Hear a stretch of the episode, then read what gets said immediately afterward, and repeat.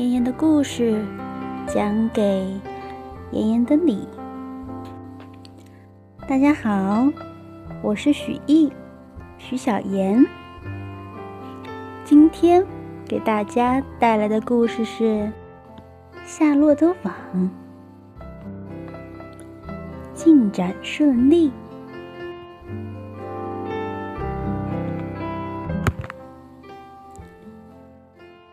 在昨天，夏洛召集舱底所有的动物开会。他想让这个网有新花样。对于这个新横幅，夏洛觉得母鹅说的了不起，很不错。他们还决定让坦普尔顿去垃圾场啃一点杂志带回来。救威尔伯的命，夏洛又开始了一晚的忙碌。今天晚上又会发生什么故事呢？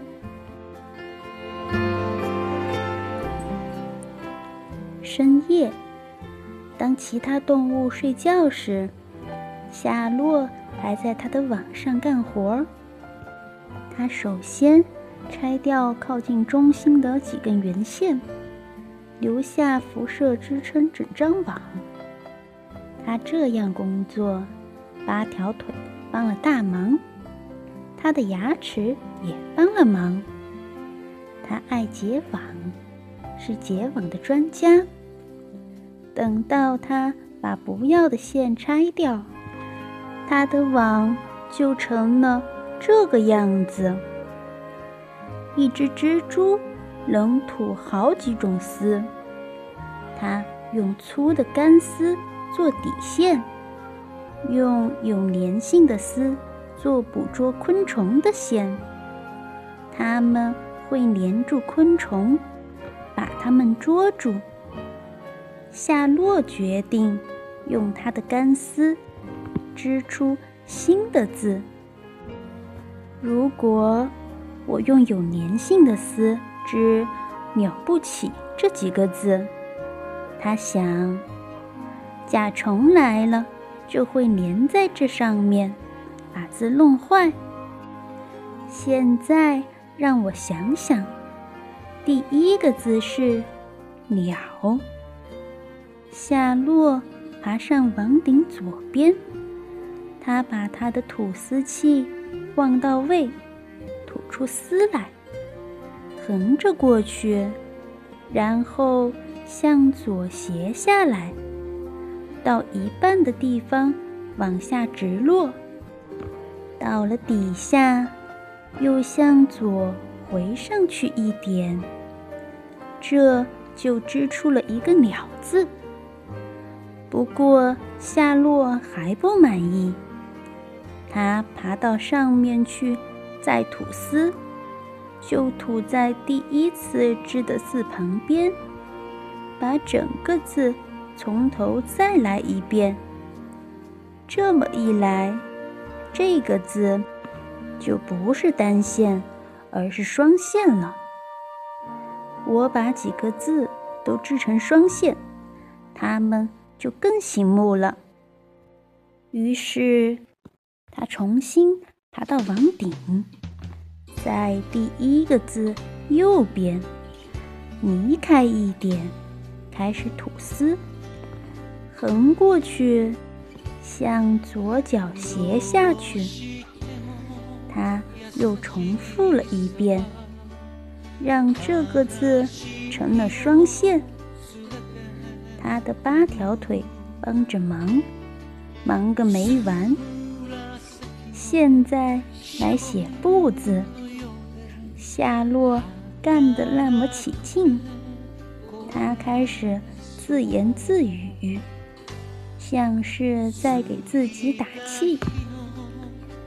如果那天晚上你碰巧静静地坐在舱底这儿，你就会听到这样的话：“现在轮到之起字了，一横下来。”一竖，B，接上，很好。再一横，下去，一横，，B，，好样的！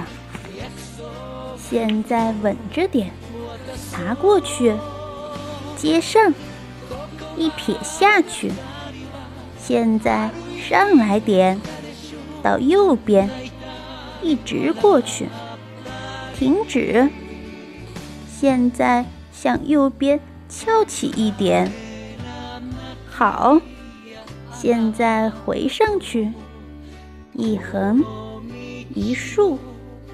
现在到左边，再一横，爬过去。好了，别急，保持那些线连在一起。现在织出起字最后一笔，下来，b，横过去。翘上去一点，整个字再来一次，好样的！就这样，蜘蛛自言自语地干他辛苦的工作。等到全部完工，他觉得饿了，吃了一只原先留着的小甲虫。最后，他睡觉了。第二天早晨，威尔伯起来，站在那个网底下，他呼吸着早晨的空气，一滴滴露水对着太阳光，使得蜘蛛网十分显眼，让人看得清清楚楚。当乐维送来早饭时，漂亮的小猪。站在那里，在他头顶上，几个大字，一笔一画，织得整整齐齐，写的是“了不起”，又是一个奇迹。乐维连忙奔过去叫朱克曼先生，朱克曼先生连忙奔过去叫朱克曼太太。朱克曼太太连忙奔过去打电话，叫阿拉布尔先生和太太。阿拉布尔先生和太太连忙爬上他们的卡车，开着赶来。他们全都站在猪圈前面，抬头看着蜘蛛网，读那几个字，读了又读。这时。威尔伯真正觉得了不起，静静地站着，挺起他的胸，把猪鼻子晃过来晃过去。了不起！朱克曼先生满心欢喜，低声赞美说：“伊迪丝，你最好给周报记者打个电话。”告诉他出了什么大事，他会想知道这件事的。他会把摄影师带来。整个州没有一只猪有我们这只猪这样了不起。消息一下子传开，如今威尔伯了不起了。当初他是王牌猪时。来看过他的那些人，又回来看他了。那天下午，朱克曼先生去挤牛奶和打扫牛棚的时候，还在想：我有了一只多么了不起的猪啊！乐维，他叫道：“不要再把牛粪扔到猪圈去了，我有的是只了不起的猪。”我要这只猪天天睡干净发亮的干麦草，你明白吗？明白，老板。勒维说。还有，朱克曼先生说，我要你给威尔伯做一个板条箱。我决定九月六号带这猪去赶我们县的集市。半条箱要做的大，漆成绿色，写上金色大字。写上什么呢？勒维问道。应该写上朱克曼的明珠。勒维捡起一把叉子，就去弄来干净的麦草。有那么只了不起的明珠，这就等于说，额外的工作自然就多。这一点他明白。在苹果园下面的那条小路的尽头，就是那个垃圾场。朱克曼先生。把所有垃圾和不要的东西都扔在那里。就在这儿，在小楷木和野悬钩子丛遮住的一小块空地上，是好大好大一堆旧瓶子、空罐子、脏布头、碎铁片、破瓶子、破脚链、破弹簧。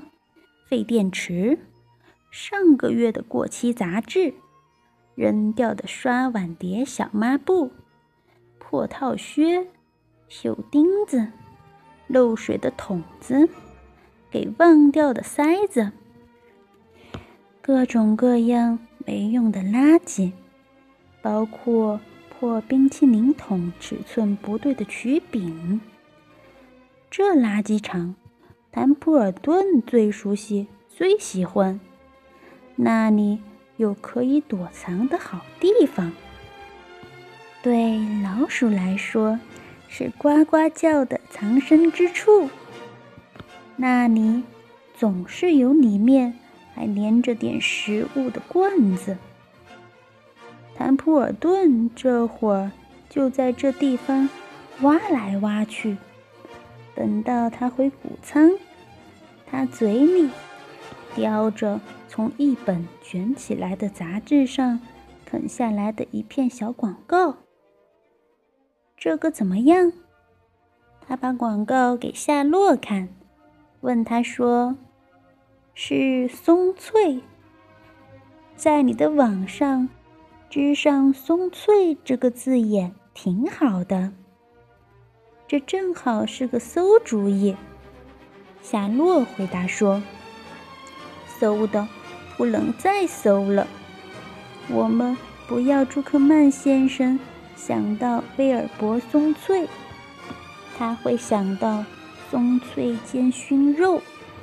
这一来，又会想到美味的火腿。这个字眼。”只会引起他想到这些东西。我们必须宣传威尔伯的高尚品质，而不是它的味道。请你去另找一个，坦普尔顿。谢谢你。老鼠似乎很厌烦，不过它还是溜回到垃圾场去了。过了一会儿，叼着一块布条回来。这个怎么样？他说：“是从一件旧衬衫上咬下来的标签。”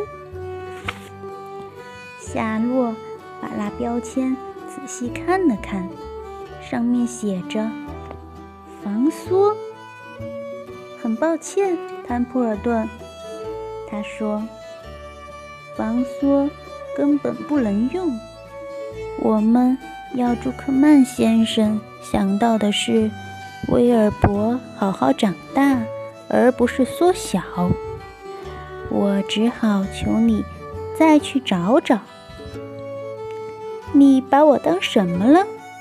一个差来遣去的听差吗？老鼠抱怨说：“我可不要把我的时间。”花到跑垃圾场去找广告上面去，就再一次吧，谢谢你，夏洛说。我来告诉你我怎么办，坦普尔顿说。我知道那板棚里有一盒肥皂，盒子上有字。我去啃两个字，给你叼来就是了。他爬上墙边的绳子，钻过天花板上的一个窟窿，不见了。他回来时，牙齿间叼着一小片蓝白相间的纸板。给你，他得意地说：“这个怎么样？”夏洛读着上面的字：“勿失时机，行动起来，包你光彩照人。”这是什么意思？夏洛问道。他一辈子都没用过肥皂，这我怎么知道？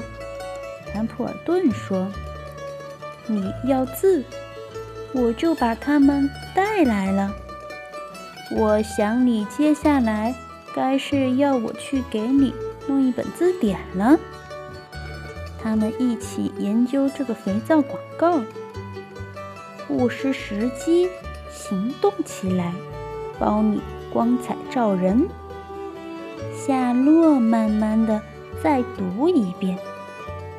威尔伯，他叫道。在麦草上睡大觉的威尔伯跳了起来。不失时机，行动起来！你团团转的跑。威尔伯命令他。我要看看你行动起来的样子，看看你。是不是光彩照人？威尔伯飞快地跑到竹篮尽头，现在跑回来，跑得更快点。夏洛说。威尔伯又飞快地跑回来，他的皮发亮，他的尾巴尖卷成一个很漂亮的小圆。高！夏洛大叫。威尔伯能跳多高就跳多高，膝盖挺直，把你的耳朵捧到地面。夏洛叫道：“威尔伯乖乖的照办。”半转身后空翻，夏洛又叫：“威尔伯一个后空翻，空翻时转动他的身体。”好了，威尔伯，夏洛说：“你可以回去睡你的大觉了。”行，坦普尔顿。我想这个肥皂广告何用？我说不准威尔伯的行动是不是百分之百的让他光彩照人。不过很好玩。真的，威尔伯说。我觉得眼睛都发光了，是吗？夏洛说，充满爱意地看着他。说实在的，你是只好猪，你会光彩照人的。这件事我现在越陷越深，一不做二不休，我要把它做到底。威尔伯又跑又跳，忙了一通，累了，在干净的麦草上躺下来，闭上他的眼睛。麦草像是有点扎肉，没有牛粪舒服。躺在牛粪上面，总是觉得松软可爱，因此他推开麦草，在肥料上。伸开手脚，威尔伯叹了口气。这一天，他变得了不起的第一天，够忙的。这个下午，几十人、几十人的来参观他，他只好站着摆姿势，尽可能让人看到他了不起。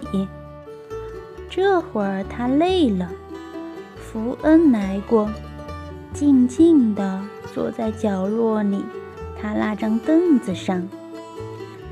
给我讲个故事吧，夏洛。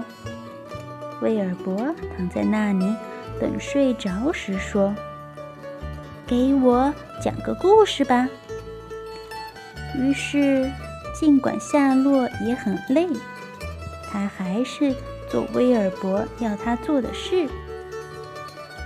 从前，他讲起来：“我有一个漂亮的堂姐，我能把她的网从小溪这边。”接到小溪那边，横跨在小溪上面。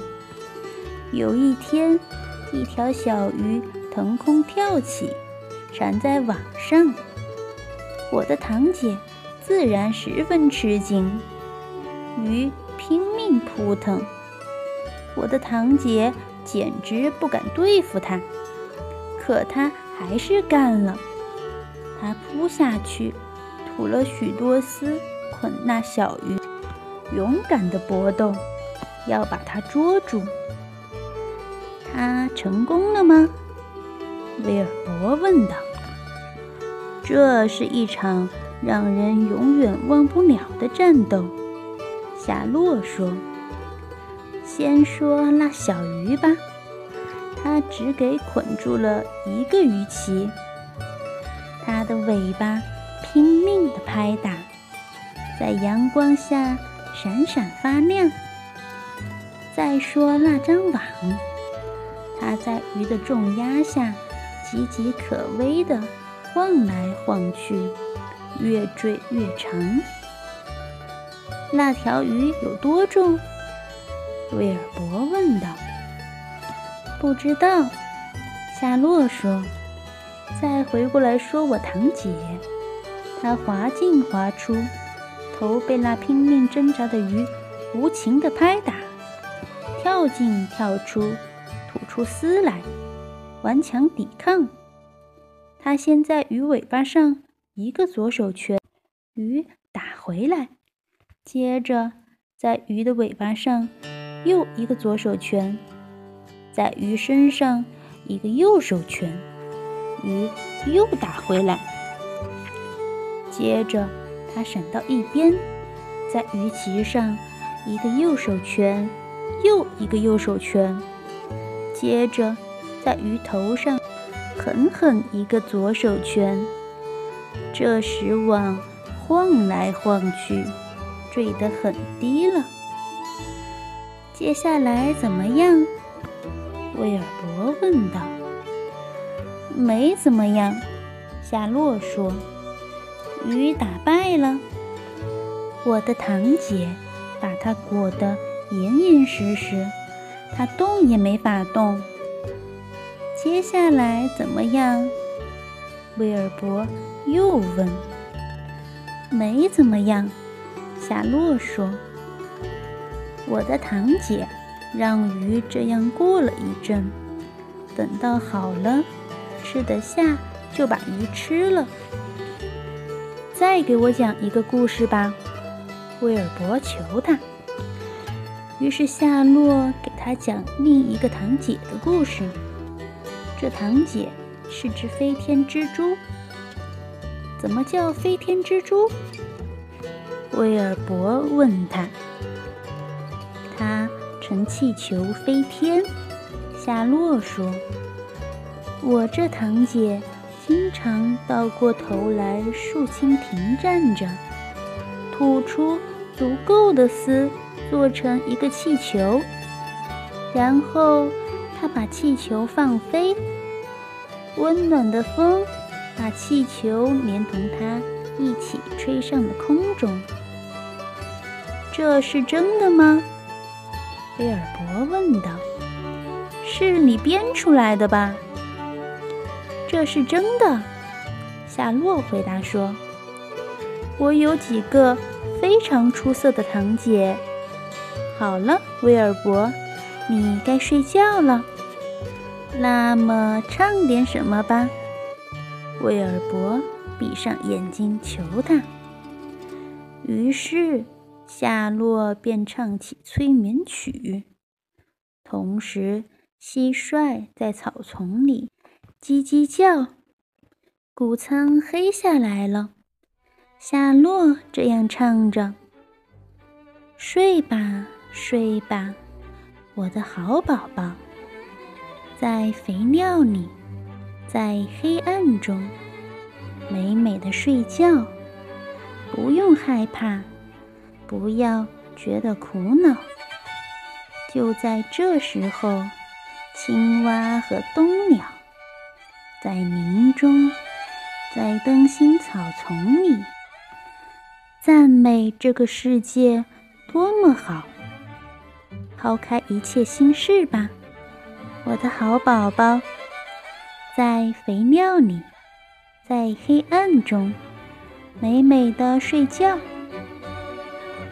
可威尔伯早就睡着了。等到歌唱完，福恩便站起来回家了。